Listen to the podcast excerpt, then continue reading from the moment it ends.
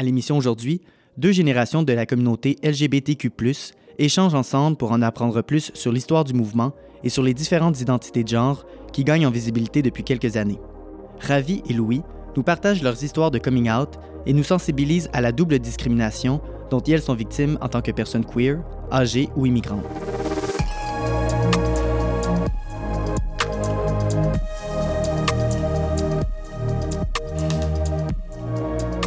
Parole de génération, c'est un amplificateur des voix marginalisées. C'est un pont qui relie les jeunes, les aînés et les personnes issues de l'immigration au-delà de leurs différences. C'est un espace de dialogue audacieux pour dénoncer les injustices et trouver comment les combattre.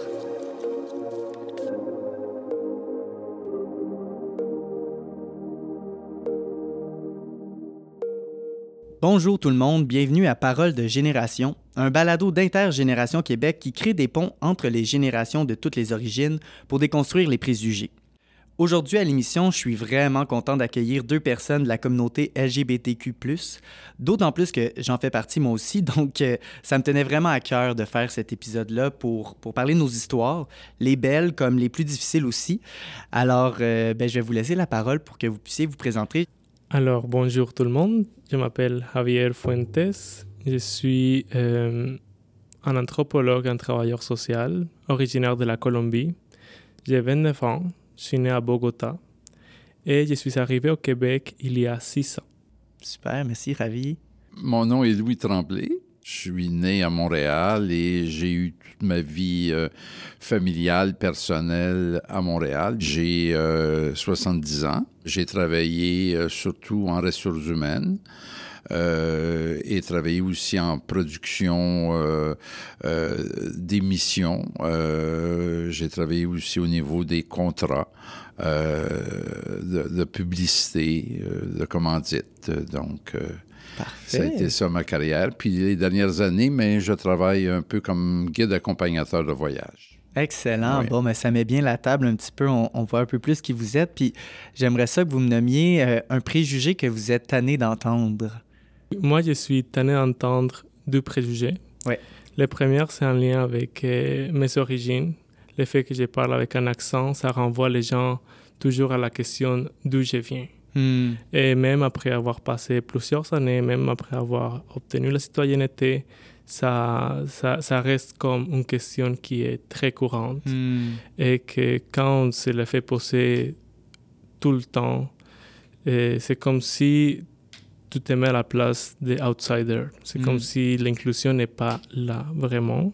Alors, ça, c'est quelque chose qui, qui, qui, peut être à la fin un peu fatigant hmm. quand ça revient constamment. Et un autre préjugé, c'est euh, le fait d'être bisexuel. Et euh, c'est comme si il faut souvent comme faire un choix. Alors on peut avoir des préjugés de ne pas être une personne décidée ou de ne pas affirmer sa, vraie orientation sexuelle. Et puis ça peut venir même de la communauté LGBTQ. Hmm. Ouais, je pense qu'il y a beaucoup de personnes gays quand même qui ont commencé à faire un coming out comme bisexuel parce que c'était plus facile. Et après ça, bon, finalement, sont, turns out qu'ils sont gays, mais euh, ça fait en sorte que pour les bisexuels qu'ils sont vraiment, je pense qu'il y a encore beaucoup de personnes qui ont, qui ont de la misère finalement à, à accepter que ça se peut, là, tu sais, qu'on peut être attiré par deux genres finalement, puis euh, c'est sûr que c'est ouais, un peu dommage de, que encore en 2022 on entende ça, vraiment. Moi, c'est euh, ben, des choses un peu amusantes, là, parce que euh, de me faire dire Ah, mais ça paraît pas euh, que tu es gay parce que tu es costaud et tout ça, donc j'aurais jamais pensé. Ou Ah, bon, tu étais marié et puis tu es gay, ah, donc, ah, c'est surprenant. Donc, c'est genre un peu de choses un peu que je, que, souvent je, je, veux faire face, là, ces, ces éléments-là. De, ben ouais, comme, comme si ça, avait rapport avec l'apparence, ouais, finalement. Ça, euh, on parle beaucoup du gaydar, mais à un moment donné, c'est pas, pas tout, là. Il faut arrêter d'essayer d'être capable d'identifier euh, à l'œil nu, euh, OK, non, toi tu l'es, toi tu l'es pas, toi tu l'es, toi tu l'es pas. C'est un peu, c'est un peu fatigant, puis t'es comme, ben là, OK, ça veut dire que je suis pas assez gay à ton goût, là? C'est quoi que ça veut dire? Qu'est-ce qui se cache derrière ça? Puis je me souviens aussi que tu avais parlé d'un autre préjugé par rapport au fait d'avoir des enfants. Je sais pas si tu as envie d'en parler. Ouais. Ah oui, ben c'est ça. Le fait, mais ça rejoint un peu le deuxième élément que je disais. Là, donc, le fait de Ah oui, t'es grand-père. Ah oui, donc. euh, ah, puis t'es gay. Donc, euh, c'est un peu, euh, c'est un peu surprenant. Là, donc, euh, c'est souvent ça que. les- Il y a comme une dichotomie, là. Tu sais, que Ouais. les gens pensent pas que si t'es un, tu peux pas être l'autre. Exact. De peut-être Euh, arrêter, euh, s'il y a des gens qui nous écoutent, arrêter de penser que parce qu'on a des enfants, des petits-enfants, on n'est pas gay. Là, on est... Il y en a des personnes, peu importe leur orientation sexuelle, qui ont des enfants, soit parce qu'avant, ils n'ont ils ont pas, commi- ils ont pas fait de coming out puis ils ont eu des enfants avant, ou maintenant avec l'adoption. Il y a tellement de façons d'avoir euh, de- de- une famille. Là, donc, euh, je pense que euh, c'est des bons préjugés qu'on a, qu'on a mis autour de la table. J'espère que ça va en déconstruire quelques-uns pour les gens qui nous écoutent. Euh, donc, on va commencer avec la première section de l'émission qui s'appelle Qu'est-ce que ça veut dire? Donc, euh, c'est simple, je vous donne un mot et ensemble, on va essayer de, chacun donner notre vision des choses, un peu notre définition personnelle pour construire une espèce de définition commune pour que tous les auditeurs sachent de quoi on parle. Fait que là, on va mettre les choses au clair. Puis le mot que j'ai choisi pour, pour l'épisode aujourd'hui, c'est la fierté parce que, bien évidemment, c'est le mot qui est utilisé pour euh, nous célébrer depuis des années. Euh, avant quand même de se lancer dans la définition, euh, j'aimerais ça pour les gens qui nous écoutent, euh, si vous pouviez nous dire votre orientation sexuelle et les pronoms que vous utilisez. Alors, je suis une personne queer non-binaire. J'utilise le pronom IL avec accord mixte. Et j'ai une orientation sexuelle bisexuelle, mais aussi pansexuelle. Peut-être, justement, je pense qu'il y a beaucoup de gens qui vont nous écouter qui sont peut-être pansexuels, euh, ils, ont, ils peu entendu ça, bisexuel. C'est quoi la différence? En fait, la différence, ben, c'est une nuance. C'est parce que la pansexualité, ça va un peu euh, inclure les autres types. euh, ça va sortir de la binarité qui vient avec les mots bisexuels. Alors, ça va regrouper toutes les personnes, euh, les personnes queer, les personnes trans, les personnes non binaires. Alors, il y a un peu plus d'inclusion dans, dans ces mots-là. Mhm. super, ouais, comme un plus, plus d'inclusion, que, que ça représente plus finalement la, la diversité de personnes avec qui tu peux avoir euh, une attirance, par exemple. Super, merci, Ravi. Mais moi, de mon côté, c'est pas aussi sophistiqué. Euh, je moi, j'utilise encore il, peut-être à cause de ma génération et de ça, je sens pas le besoin là, de, de l'utiliser différemment que, que dire il et euh, euh, de me considérer, euh, c'est ça, masculin. Ouais, mais après, je pense pas, tu sais, on dit, euh, ah, c'est moins sophistiqué. Je pense pas qu'il faut pas le voir comme quelque chose de sophistiqué. Je pense que euh, la non-binarité, c'est pas de dire qu'il n'existe pas des hommes puis il n'existe pas des femmes, c'est dire qu'il existe autre chose finalement. Puis si, si pour toi, euh, ben, c'est il puis c'est masculin, mais tant mieux, tu sais. Mais c'est sûr que je pense que c'est quelque chose que pour les plus vieilles générations, c'était comme, c'était peut-être pas un questionnement qui que beaucoup de gens euh, se posaient parce que c'était pas dans l'air du temps, on va dire. Ouais. Oui, puis euh, peut-être parce que je suis une vocation un peu tardive, euh, j'ai choisi ce mode de vie-là. Parce que vous, votre orientation sexuelle, finalement, vous êtes gay. Oui, Voilà. c'est ça. Ouais, Donc, dans le moment, c'est ce que j'ai Hmm. choisi, puis je suis, je suis heureux là-dedans. Euh, vous, vous voulez dire quelque chose, Ravi? Je voulais juste rebondir. Ouais, oui, vas-y, rebondis, Je trouve, ça, je trouve ça beau que tu dis que pour le moment, c'est ça que tu as choisi. Hmm. C'est quand même. Ouais. Ça fait évoluer. Oui. Exactement, je pense que c'est Ouais. c'est- c'est ça qui est beau finalement, c'est euh, quand on parle de, autant d'orientation sexuelle que d'id- d'identité de genre, c'est que je pense que euh, beaucoup de gens qui veulent mettre ça dans des catégories puis avoir des réponses fixes puis qu'il y a comme des choses éternelles, mais non, au contraire, c'est c'est des identités, c'est des choses qui évoluent, qui changent, puis euh, de, de, de se, se rester stické à une chose puis de pas s'ouvrir à autre chose à mener. ben, c'est dommage parce que finalement, ça peut apporter toutes sortes de, de, belles réflexions, je pense. Fait que là, bon, on a mis ça euh, au clair. Maintenant, la fierté. Qu'est-ce que vous pensez de, ce choix de mots? Qu'est-ce que ça veut dire, la fierté? Puis est-ce que vous vous sentez fier d'être dans la communauté LGBTQ?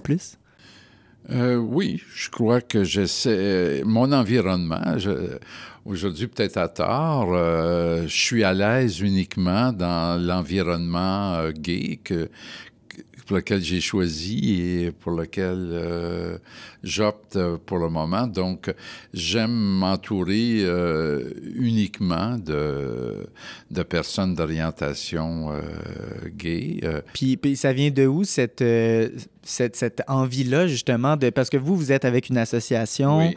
Euh, Rappelez-nous le nom. Oui.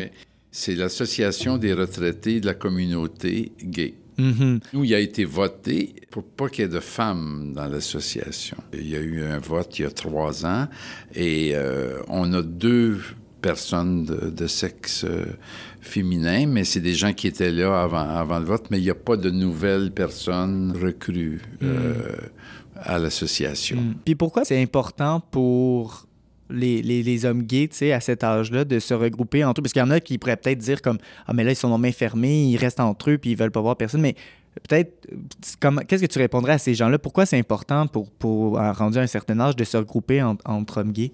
Euh, mais les gens, je pense, qui, qui le désirent, puis, et c'est peut-être pour ça qu'il y en a beaucoup qui, ont- qui, qui veulent pas, parce que souvent, ils ont eu des, des difficultés par le passé. Et on a déjà vu des, des occupations comme nous à la, la marche, et des gens faire des plaintes parce que quelqu'un avait amené une amie, tu sais, à la, à la marche, ou euh, il y a des gens qui ont laissé une activité... euh, parce que dans un centre communautaire, il y avait des femmes qui sont jointes. Il y a des gens qui sont... Il y en a je- qui sont assez extrémistes euh, Ouais, quand même, hein. dans les personnes âgées. Wow! Dans les personnes âgées, là, il y a beaucoup de gens qui sont très, très durs. Oh non, non, Hmm. pas, euh, on veut pas de femmes et, euh, et euh, c'est pour ça C'est fou, hein? Oui. Puis euh, c'est un peu un peu dommage, je trouve quand même, de- parce que je pense que oui, c'est important de se regrouper en nous, à un moment donné, de se refermer complètement, c'est peut-être pas euh, la meilleure des solutions, mais en même temps, ça doit venir de quelque part, tu sais, je pense qu'il y a eu tellement d'homophobie peut-être qu'à donné, il y a eu un, un- un repli sur soi qui est peut-être un peu extrême, comme tu dis, mais avec toutes les, toutes les, les morts qu'il y a eu, euh, à une certaine époque, c'était super mal vu, puis il y a eu beaucoup de meurtres, il y a eu beaucoup de, de, de, de, haine envers des- les, personnes gays. Fait que peut-être- ça, ça vient peut-être de là, finalement. Peut-être où il y a des gens qui ont eu des difficultés lors de euh, la séparation ou lors qui, ont, qui ont quitté leur femme puis qui ont dit donc ça a été compliqué, les questions de pension alimentaire, les enfants, ici, des femmes qui travaillent.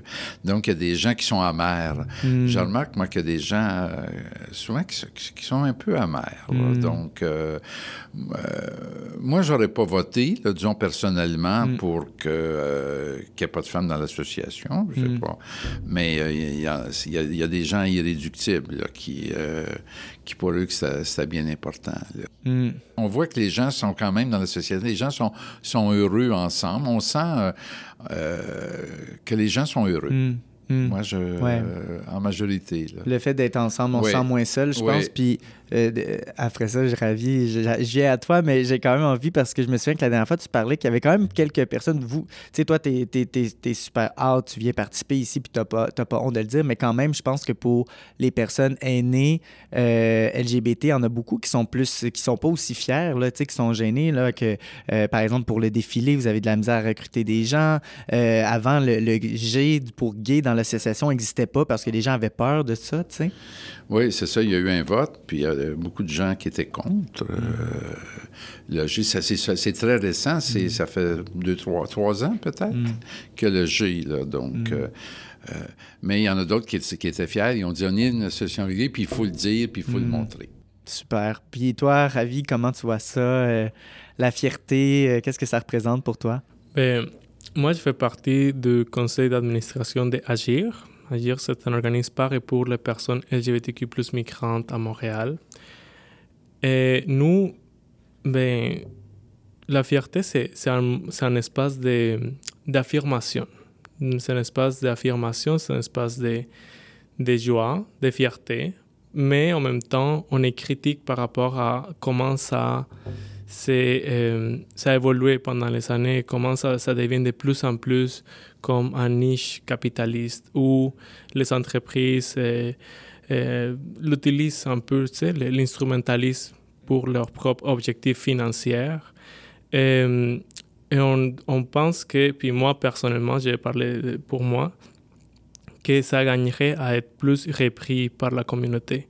Et ça, de quelle façon? Ben, Par exemple, comme ce qui s'est passé avec les défilés de la fierté, où on a vu que c'était un échec total, parce que c'était dans les mains d'un gros C'était plus de la organisme. fierté, c'était de la honte, là, C'était carrément. de la là. honte. C'était honteux, là, Oui. ouais, ouais. Alors, moi, je pense qu'à la base, c'est un moment, puis c'est un espace qui est, qui est nécessaire et qui a sa place, mais qui doit être repris à cette base-là. Si, les bases, c'est les organismes communautaires, les personnes qui sont directement concernées, mais qui vont être aussi représenter toute cette diversité de la fierté, que ce n'est pas juste euh, des hommes gays blancs, que ce n'est pas juste, euh, tu sais, qui va aller au-delà, qui va, qui va vraiment inclure les personnes euh, queer, qui va inclure les personnes trans, les personnes racisées, les femmes, qui va vraiment comme être critique par rapport à, mm. à cette rôle de représentation. Mm. Mm. C'est la sophistication des termes, moi, qui souvent on voit dans les choses. Comme il y a, des fois, je vois beaucoup des définitions, puis je connais pas le, des termes, mais je connais pas la définition. Là, Tu sais, de, de, fois, dans, comme tantôt, tu parlais de pansexuel et tout ça. Puis un terme que, que, je vois souvent, c'est CIS. Je sais pas ce que c'est. CIS, OK. Ça veut dire quoi, ça? Ah. Oui, et alors une personne cis, c'est une personne qui va euh, être en accord avec le sexe assigné à la naissance et qui va... Euh, alors son genre, ça va être le même que quand il est né à la naissance. Cette personne est née à la naissance. Alors, par exemple, si toi, tu es né à, la naissance, tu t'identifies comme un, avec un sexe masculin et aujourd'hui, tu t'identifies comme un homme, tu es un homme cis. Ah, OK. Et on voit binaire aussi. C'est un peu un synonyme de cis et binaire, non? Binaire, ouais. Souvent, binaire, on va plus parler de non-binaire, justement, qui sont les personnes qui sont pas cis, finalement. Ça. Pour décrire des gens qui vont dire, bon, OK, oui, moi, je suis peut-être né, euh, bon, ben, je suis né, on m'a dit que j'étais un garçon, mais moi, c'est pas comme ça je me sens. Donc là, c'est plus une personne cis, Peut-être que c'est une personne trans, mais ça peut aussi être des personnes qui vont dire, non, moi, je suis ni homme ni femme, je suis entre les deux. Donc, c'est euh, c'est la non-binarité. Fait que c'est un peu, finalement, les deux pôles. Tu as, les personnes cis, comme toi, tu dis, ben, regarde, moi, je suis né garçon, puis encore maintenant, j'utilise le masculin, j'utilise ça, donc tu serais un homme cis. Euh, puis il y a d'autres personnes qui vont dire, euh, ah non, moi, ça, ça me convient plus finalement, je, je me sens plus homme. Je me suis jamais senti homme, peut-être même, ou femme, peu importe. Mais donc, euh, c'est une personne non binaire à ce moment-là. Ben, je trouve ça super intéressant. Je pense que c'est le but du balado, c'est de, de, On est ensemble, puis faut pas avoir honte quand on sait pas les choses, finalement. Je pense que c'est tout nouveau, puis même, même moi, ça, ça doit faire peut-être 3-4 euh, ans que je sais ces choses-là, tu sais. Puis des fois, on est comme... Euh, on se fâche après les, les personnes âgées, dire comme « Ah, ils sont fermés d'esprit, ils sont blablabla », mais il faut les éduquer, il faut s'éduquer, il faut, faut qu'on apprenne collectivement, il ne faut pas qu'on ait honte de poser des questions. Donc, euh, donc, je trouve ça beau de voir euh, cet échange-là qu'on a ensemble aujourd'hui. Je pense qu'il y a beaucoup de personnes comme toi, Louis, qui vont écouter ça puis qui ne le savaient pas. Puis, comme tu as posé la question, ils vont avoir appris quelque chose. Puis, pour clore un peu euh, ce, que, ce que tu disais, Ravi, sur sur la fierté, je pense que c'est ça. Il y a beaucoup de. Euh, je pense qu'il y, a une grosse remise en question à y avoir par rapport au, poids que, les entreprises ont pris un peu euh, dans, tout ce qui est le défilé et tout ça. Puis euh, oui, on met des, des, des, des arcs-en-ciel sur tous nos logos pendant comme une semaine, deux semaines, mais mais après, il faut aussi des actions concrètes, tu sais. Puis euh, il y en a beaucoup qui, des entreprises qui vont mettre ces trucs-là pour dire qu'ils sont alliés, mais au final, après ça, vont financer euh, des trucs, euh, des camps de conversion, ou genre des, des où les, les, présidents vont avoir des propos super transphobes. Fait que tu sais, il y a comme il faut que les, les, les, bottines suivent les babines, j'ai envie de dire, là, tu sais. Puis pendant longtemps, c'est la communauté, tu sais, que les mouvements LGBT il n'y a personne qui nous supportait.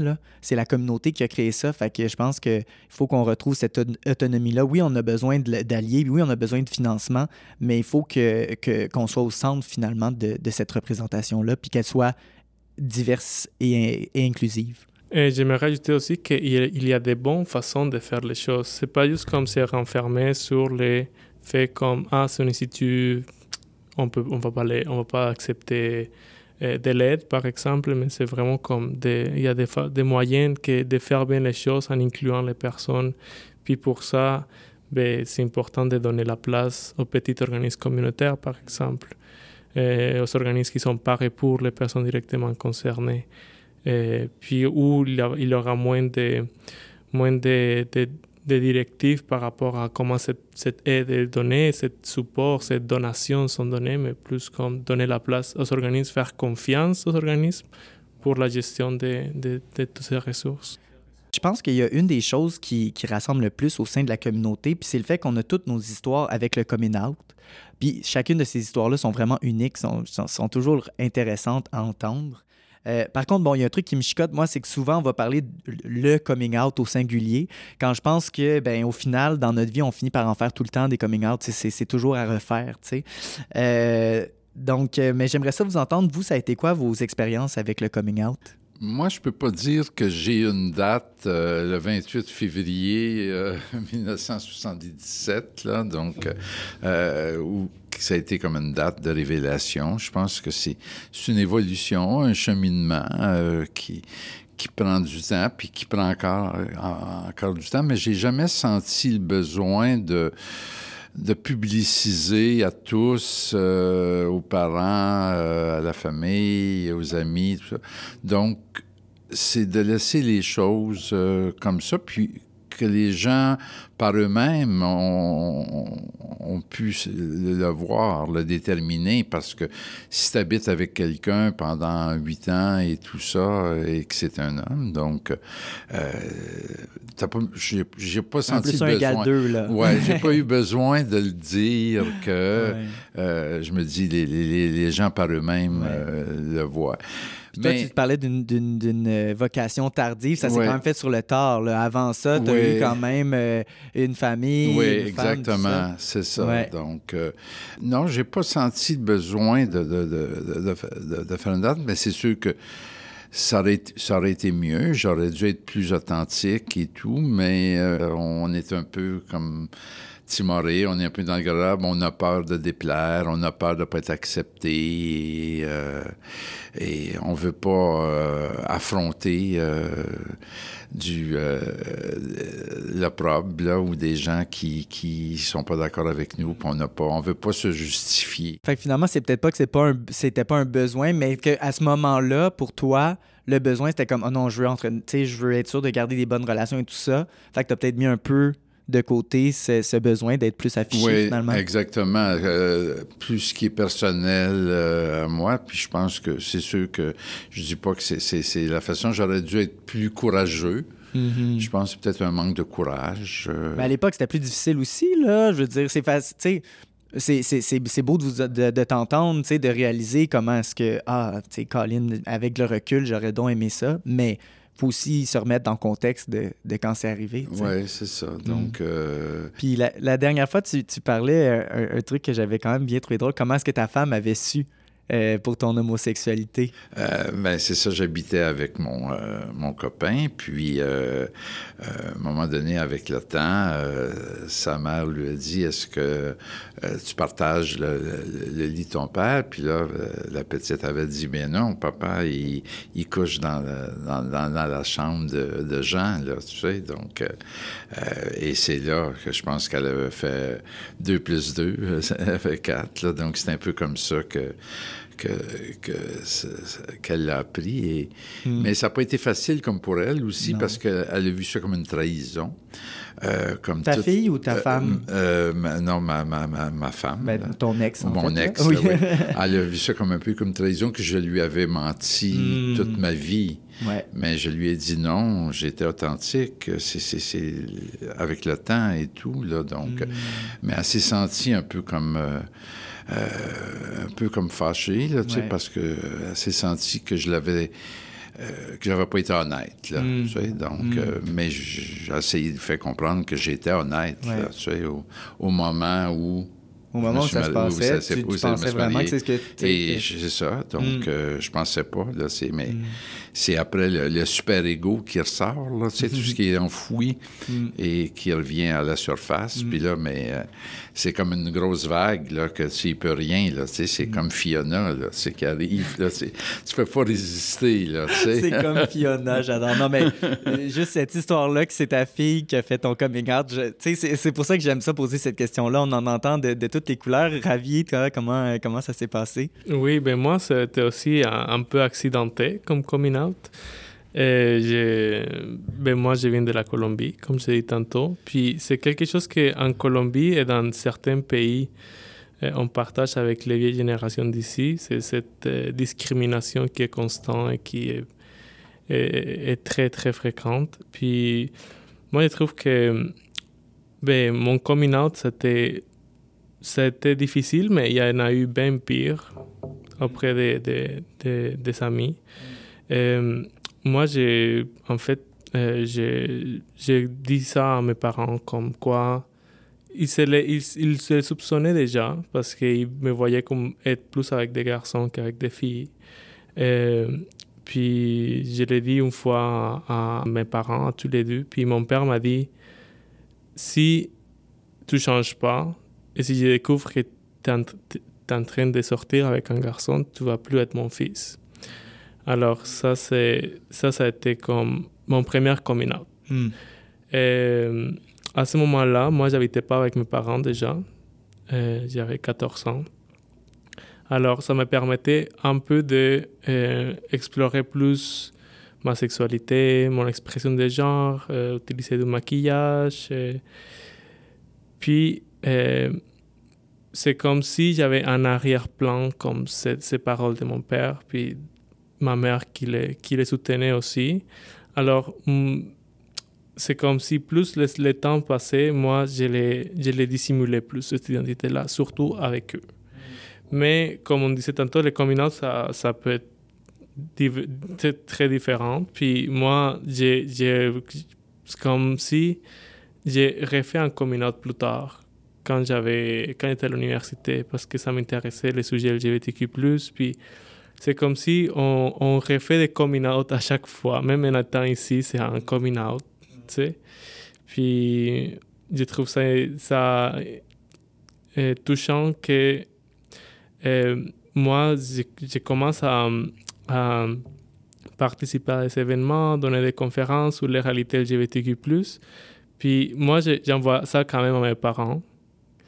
C'est sûr, c'est en anglais, c'est en français, peut-être ils comprennent pas tout. Mais, mais ils voient que tu t'impliques là-dedans. Ils voient que j'implique ah, ah. là-dedans, puis ils sont toujours comme et là, c'est comme si ça changeait. C'est comme s'ils sont plus, euh, plus euh, soutenants parce que c'est aussi une partie de ma profession, peut-être. Hmm. Hmm. Euh, mais mais c'est comme si on, on c'est pas c'est pas linéaire. Puis on hmm. peut on peut aussi privilégier certaines relations. Puis tu sais, on n'a pas besoin de faire des coming out partout.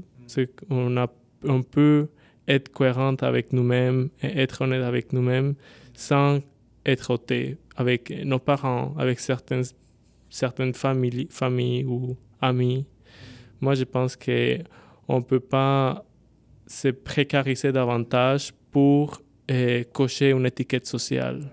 Oui, je pense que c'est ça. Euh, c'est ce que je trouve beau à entendre vos deux histoires, c'est que des coming out, il y en a tellement des différents, puis il n'y a pas qu'on arrête de penser qu'il y a des bons ou des mauvais coming out. Tu, sais, tu dis, ah, peut-être que j'ai pas été assez courageux. Puis, oui, avec du recul, on peut, on peut dire, ah, je ferais les choses différemment. Maintenant, on a évolué, on a pris confiance aussi en nous. Fait que c'est normal qu'on n'aurait pas fait les choses de cette façon-là parce que maintenant qu'on on s'assume, on voit les choses d'un autre œil, tu sais. Mais je pense que c'est ça, il faut normaliser que euh, le coming out, c'est notre décision à nous. Puis on peut être fier finalement de qui on est sans avoir besoin de crier haut et fort à tout le monde euh, notre orientation sexuelle tout le temps. Puis je pense que justement, je trouve ça fun ce que tu dis. Je pense que pour les personnes âgées LGBT, d'aller parler avec des personnes immigrantes LGBT, il y, aurait, il y a tellement des connexions à faire, comme tu dis, parce que les deux ont vécu une grande homophobie que veut, veut pas les, les, les plus jeunes de, de, ma génération, puis avant, en étant ici au Québec, on est chanceux, on, a, on était quand même dans un climat un peu plus ouvert. Même... Oui, vas-y, vas-y. ce que je trouve beau dans ton témoignage, c'est... Euh, euh, la réaction de tes parents aujourd'hui, de ton mm. père, tu sais, l'espèce de fierté. Il y a une fierté de t'avoir impliqué dans ton nouveau pays et, mm. et d'être dans une association, puis de travailler pour les droits et pour faire avancer un peu euh, ce que tu es, tes mm. idées. Donc, je trouve ça un peu émouvant. Même pour toi, quand ton père a eu cette réaction-là, même toi, ça a dû te toucher beaucoup. De, tu devais être plein d'émotions face à ça. Là. Donc, euh, tu dis, ben en fin de compte, j'ai bien fait de Puis aujourd'hui, euh, ça, te, ça te revient là, de voir euh, l'acceptation. Là, tu sais, Je pense qu'il y a beaucoup de parents aussi, des fois, qui, quand on fait des coming out puis qui réagissent mal, euh, je pense a beaucoup de parents qui ils réagissent comme ça parce qu'ils ils pensent qu'ils protègent leur enfant. Non, non, non, parce qu'ils voient un peu le traitement que les personnes euh, euh, homosexuelles ou trans, etc., peuvent vivre, puis ils se disent non, non, non, je vais, je, vais, tout de suite lui fermer la porte à ça pour le protéger. Puis là, finalement, peut-être le fait, comme tu dis, que maintenant, c'est ton travail, c'est ton revenu, puis que tu es capable de, de t'épanouir. Fait que finalement, c'est complètement l'inverse. C'est non seulement, euh, non seulement tu es, heureux, mais en plus, tu es capable de vivre de ça. Fait que je pense que ça, ça l'amène peut-être euh, un, un, changement aussi de mentalité. Oui, c'est ça en plus euh, de faire partie de la communauté LGBTQ, vous avez encore un peu plus de chances de, vivre de la discrimination, soit à cause de votre âge, soit à cause de vos origines culturelles. Puis j'ai envie de parler un peu des enjeux qui concernent cette intersectionnalité-là. On va commencer avec euh, Ravi. Euh, donc, tu as parlé un peu que tu travaillais avec Agir. Je sais pas, tu pourrais peut-être nous parler un peu plus de qu'est-ce qu'ils offrent comme service pour les gens peut-être qui connaissent pas. Puis j'aimerais ça t'entendre sur un truc les gens qui connaissent pas la réalité des immigrants LGBTQ+, c'est quoi les choses que, la plus grande chose qu'on ignore, mais qu'on devrait savoir là-dessus? Alors, Agir, c'est un organisme qui offre des services euh, psychosociaux, des services d'entraide entre des personnes qui ont vécu euh, des parcours de vie similaires. Alors, on, on, euh, on, offre des groupes de soutien, par exemple, il y a aussi la, toute la question d'immigration qui est très lourde et difficile à naviguer. Alors, c'est là où on va avoir aussi des, des, employés qui vont offrir des services pour euh, naviguer un système qui est très complexe. Il y a aussi un, volet qui est plus sensibilisation du grand public. Alors, on va faire des formations ou des ateliers aux écoles, par exemple, avec des bailleurs de fonds pour informer plus sur les réalités qui vivent les personnes migrantes LGBTQ+. Et euh, il y a un nouveau projet qui s'appelle la Clinique Mauve, qui est en partenariat avec, euh, avec les CIU Centre-Ouest, c'est-à-dire avec l'institution, pour offrir des services plus spécialisés en santé mentale, des services de soins médicaux aussi, et surtout pour les personnes trans, alors l'hormonothérapie par exemple. On travaille aussi avec des personnes de la communauté qui sont, qui sont engagées comme professionnels et qui sont reconnues comme professionnels de, de, qui offrent de l'accompagnement, de, de l'appui émotionnel et qui vont aussi euh, faire l'interprétariat. Hmm un travail vraiment formidable que, que, fait. Puis tu parlais des ateliers de sensibilisation. C'est quoi la chose que, que, que, le que les gens ont besoin le plus d'être sensibilisés par rapport à, cette réalité-là?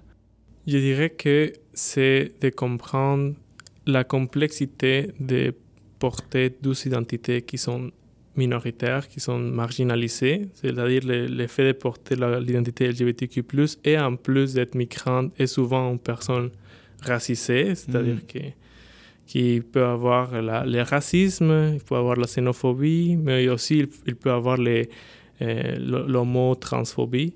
Alors, il y a, il y, a beaucoup, il y a plusieurs couches que ces personnes doivent, doivent euh, surmonter, puis ça peut venir de ses propres communautés d'appartenance, c'est-à-dire des personnes qui viennent de ma propre communauté culturelle, qui sont ici au Canada et qui peuvent être homo, lesbo, transphobes, comme des personnes euh, de la communauté LGBTQ+, qui ne connaissent pas les réalités migrantes et qui vont avoir des, des gestes qui sont discriminatoires aussi, racistes, xénophobes par exemple. Alors, c'est cette complexité-là identitaire que c'est important à comprendre. De vivre un peu un double rejet, j'ai l'impression, de la société d'accueil parce qu'on est immigrant, puis en même temps de ceux qui viennent des mêmes pays que nous, qui vivent aussi l'immigration, mais parce qu'on est... Euh, tu sais, je pense que pour beaucoup d'immigrants, la, la, population immigrante, c'est un grand support, mais là, quand tu n'as pas ça à cause de ton orientation sexuelle ou de ton identité de genre, ben, ça met doublement des bâtons dans les roues finalement. Là. Exactement. Mm. Alors l'importance de se retrouver entre nous, ça c'est clé. Mm. Alors d'offrir plus d'espace d'entraide, de soutien mutuel. Euh, puis pour ça, on a besoin des ressources. L'importance d'être en communauté aussi, si on revient à ça. C'est de quelle origine euh, la majorité des gens? Est-ce que c'est surtout d'origine latino-américaine? Euh? Ça, c'est une bonne question. En fait, Agir travaille avec des personnes de partout dans le monde. Et Agir offre des services en espagnol, en arabe, et aussi en français et en anglais. Donc des gens de toute origine. De toute origine, oui. Et l'âge, il me semble, j'entrevois ça un peu, une population assez jeune, plus jeune, hein? La plupart des, des, usagers qu'on reçoit, c'est 18, 40 ans. De 40 ans, c'est ça. Mais il y a quand même des personnes euh, qui ont passé la quarantaine qui, qui reçoivent des services. Mais est-ce que tu travailles avec les associations aussi d'immigrants? Euh, euh, comme, je sais pas, on voit durant la fierté les Libanais, on voit les, euh, euh, les gens asiatiques. Oui. donc, donc, ça peut être il y a du travail que il y a, vraiment oui, des partenariats avec plusieurs organismes comme okay. HLM. HLM, c'est ça, oui, Comme Arc-en-Ciel d'Afrique. Oui, c'est ça. Il y a la collaboration entre OK. Ah, je les aime bien, ces groupes-là. ils sont animés, ils sont vivants. yes. Euh, Louis, maintenant, euh, en faisant des recherches, je suis tombé sur un guide pour la bientraitance des personnes aînées LGBT qui est euh, un guide qui a été créé par la Fondation Émergence, qui est un vraiment bel organisme pour la communauté, surtout pour les aînés. Ils ont des programmes pour eux. Je vais mettre ça dans les notes du podcast. Mais je suis tombé sur une statistique vraiment euh, choquante. Euh, les aînés LGBTQ ont 50% plus de chances de vivre de l'isolement que les aînés hétérosexuels. Fait que moi, quand j'ai vu ça, ça m'a vraiment troublé. Pourquoi, d'après toi, puis qu'est-ce que ça serait quoi les solutions justement pour euh, éviter cet isolement-là? Mais nous, à l'association euh, ARCG, mm. on travaille beaucoup là-dessus. Il y a beaucoup d'éléments qui sont montés pour aider les, gens isolés. Euh, pendant la pandémie, il y avait des, des, des, téléphones qui se faisaient régulièrement à des gens. Euh, pour leur demander s'il y avait besoin d'aide au niveau de l'épicerie, les rendez-vous médicaux. Et euh, ça, ça se faisait systématiquement. Moi, je l'ai fait, là, appeler des gens. Et même, je continue encore aujourd'hui à, lorsque je vais faire l'épicerie euh, des produits, j'appelle un couple et je leur demande avez-vous besoin de quelque chose? Ou je sais ce qu'ils aiment et je, je leur réponds. Je continue encore à être prêt, à être près d'eux.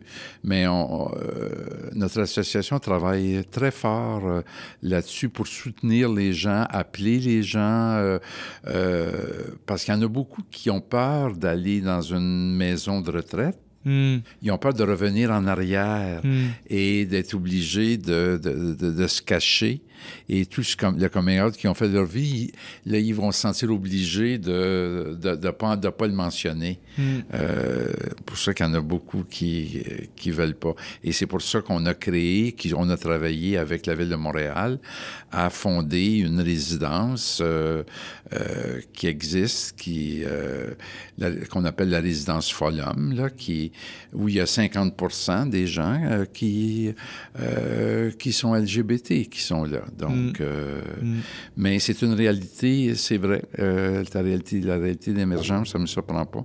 Et euh, nous, on en est conscient, puis on travaille beaucoup là-dessus pour aider les gens, les gens qui sont seuls, les gens qui ont besoin de support. Là, donc... Oui, je pense que c'est encore une fois l'importance d'avoir des, des regroupements qui finalement on peut se soutenir les uns les autres. Je trouve ça beau de voir que tu as gardé des liens avec des gens que tu as soutenus ah par le passé. Puis je pense que c'est comme ça qu'on brise l'isolement. Fait que, je pense qu'il y a des personnes, justement, qui, qui écoutent puis qui, qui se sentent un peu seules, d'essayer d'aller trouver des organismes qui vont rejoindre leur intérêt, leur identité pour, pour plus connecter avec les autres. Je pense que c'est bénéfique pour, pour tout le monde, c'est bénéfique pour notre santé mentale et tout ça. Puis il y a encore un gros, travail, un gros travail à faire avec les résidences pour personnes âgées, où est-ce qu'on on prend trop pour acquis que ah, ben, c'est des, les personnes âgées, il n'y a pas de gays, il n'y a pas de lesbiennes, il n'y a pas de trans, mais comme non, tu sais, c'est cette génération-là qui en ce moment s'en vont dans les résidences, c'est eux qui ont bâti le mouvement, tu sais.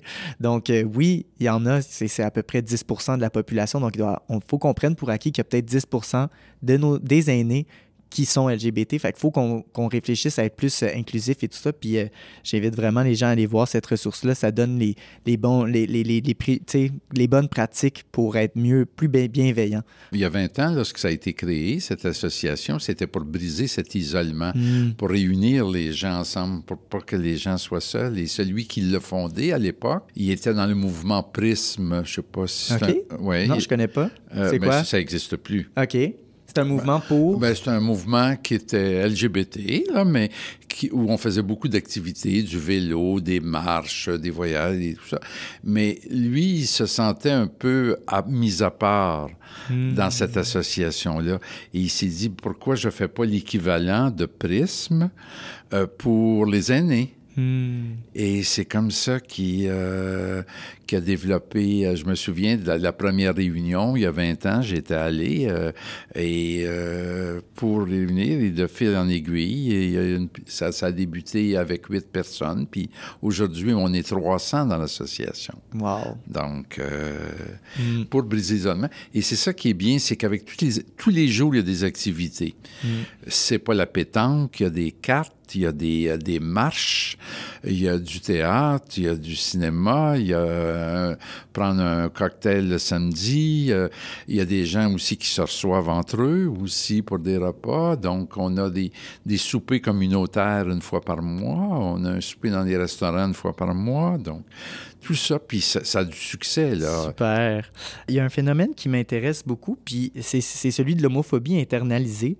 Parce que c'est ça, ça recoupe finalement toutes les croyances, les stéréotypes négatifs sur notre orientation sexuelle ou notre identité de genre qu'on a tellement entendu euh, par notre passé qu'on finit par y croire nous-mêmes. On en a parlé un petit peu. Bon, ça peut entraîner beaucoup d'émotions difficiles, que ce soit la colère, la culpabilité, la honte. Mais avec le temps, on finit par se rendre compte que ben, c'était peut-être plus dans notre tête que euh, dans la réalité. Euh, je, je- je suis curieux de vous entendre. Ça serait quoi les barrières que, que vous avez peut-être réalisées que vous êtes mis vous-même à cause de cette homophobie internalisée, puis finalement qui existait peut-être pas? Mais c'est sûr qu'il y a toujours le phénomène de- d'acceptation euh, des autres, puis on s'en rend compte que il est là, le- le- l'acceptation. Donc, on s'imagine que les gens peut-être aiment pas euh, les gays, mais on s'en rend compte avec le temps que c'est pas vraiment là. Mm. Donc, euh, moi, non, je, je- euh, j'ai jamais senti ça. Euh, Mais c'est sûr qu'on a toujours- on est toujours craintif euh, face à l'opinion des autres et à ce que les gens vont faire. Donc, on, on- on grossit ça. Qu'est-ce que les gens vont dire si jamais ils l'apprennent? Mais avec le temps, on, on devient plus sage, puis on accepte bien de, de vivre Mm. ça. là. Donc, Pour moi, je pense que c'est les expériences que j'ai pas, je me suis pas donné le droit d'avoir avec des autres personnes de la communauté, avec euh, même, c'est juste affirmant mon identité en Colombie, par exemple, parce que la, la discrimination était là, puis c'était un mécanisme de défense. Là. Hmm. Mais ça, c'est quelque chose que je me dis comme si j'aurais, si je l'aurais assumé plus, qu'est-ce que ça aurait donné de Mm. différent? Hmm.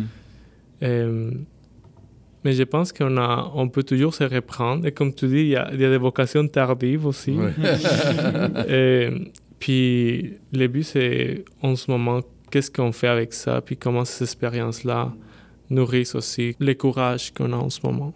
Hmm. Bon, ben, et on arrive euh, vers la fin déjà de, de l'épisode, puis euh, je vais ça terminer en vous laissant le dernier mot de la fin. Comme il n'y a pas beaucoup de moments où on a la chance d'avoir des discussions intergénérationnelles comme celle-là aujourd'hui, j'aimerais savoir, ce serait quoi le message que vous aimeriez transmettre aux gens de l'autre génération qui vont écouter le balado?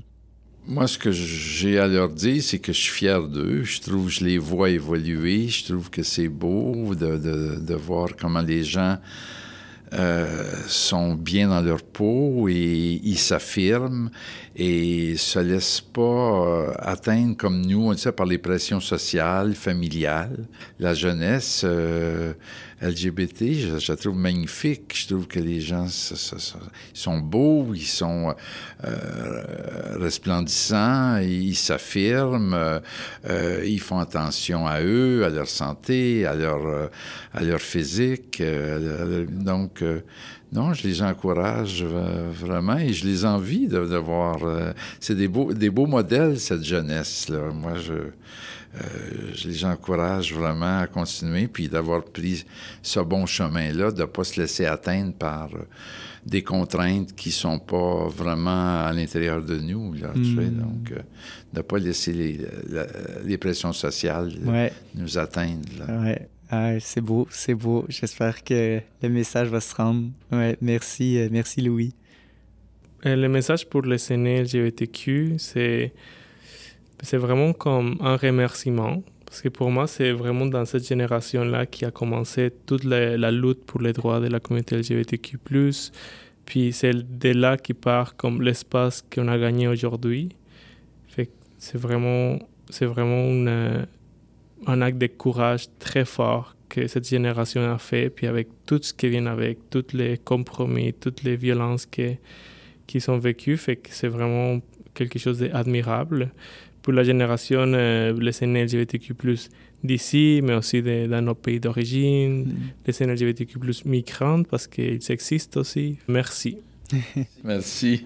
oui, je, je, pense que c'est ça. Il, y a, il faut avoir beaucoup de gratitude pour ces personnes-là où des fois on leur reproche de ne pas être assez. Euh, de pas être assez woke, entre guillemets, ou de pas être assez euh, renseignés ou qui sont trop fermés d'esprit. Mais au final, je pense que, bon, oui, il y en a des fermés d'esprit, mais il y a des jeunes fermés d'esprit, il y a des vieux fermés d'esprit. C'est pas une question d'âge, tu sais. Puis je pense qu'il faut avoir euh, une, une, gratitude pour tout ce que tout ce qu'on a d'acquis en ce moment, on le réalise pas qu'on le doit à cette génération-là. Fait je pense qu'en échange, c'est un peu fair de prendre le temps, de passer du temps avec eux, puis de, de, répondre à leurs questions, finalement, de les mettre au, goût du jour, puis de les impliquer pour que euh, qu'il y ait plus d'intergénérationnel partout dans la société, mais aussi au sein de la communauté LGBT. Je trouve que c'est un grave problème, l'agisme qu'on peut ressentir. Puis c'est dommage parce que je pense que les uns et les autres, on a beaucoup à apprendre pour les plus jeunes, apprendre de l'histoire. Pour les plus âgés, apprendre de cette affirmation-là, ce courage, qu'est-ce que ça leur a permis, qu'est-ce que ça, qu'est-ce que les batailles qu'ils ont fait finalement, qu'est-ce que ça l'a semé comme graine. Euh, je trouve ça, ça m'a fait plaisir de parler avec vous vraiment. Il y aurait tellement de choses à dire. J'avais encore plein d'autres questions, mais le temps va trop vite. Mais euh, merci beaucoup. Mais merci à toi. Merci de nous avoir convoqués et de nous avoir écoutés. Donc, merci beaucoup. Puis merci pour la belle modération.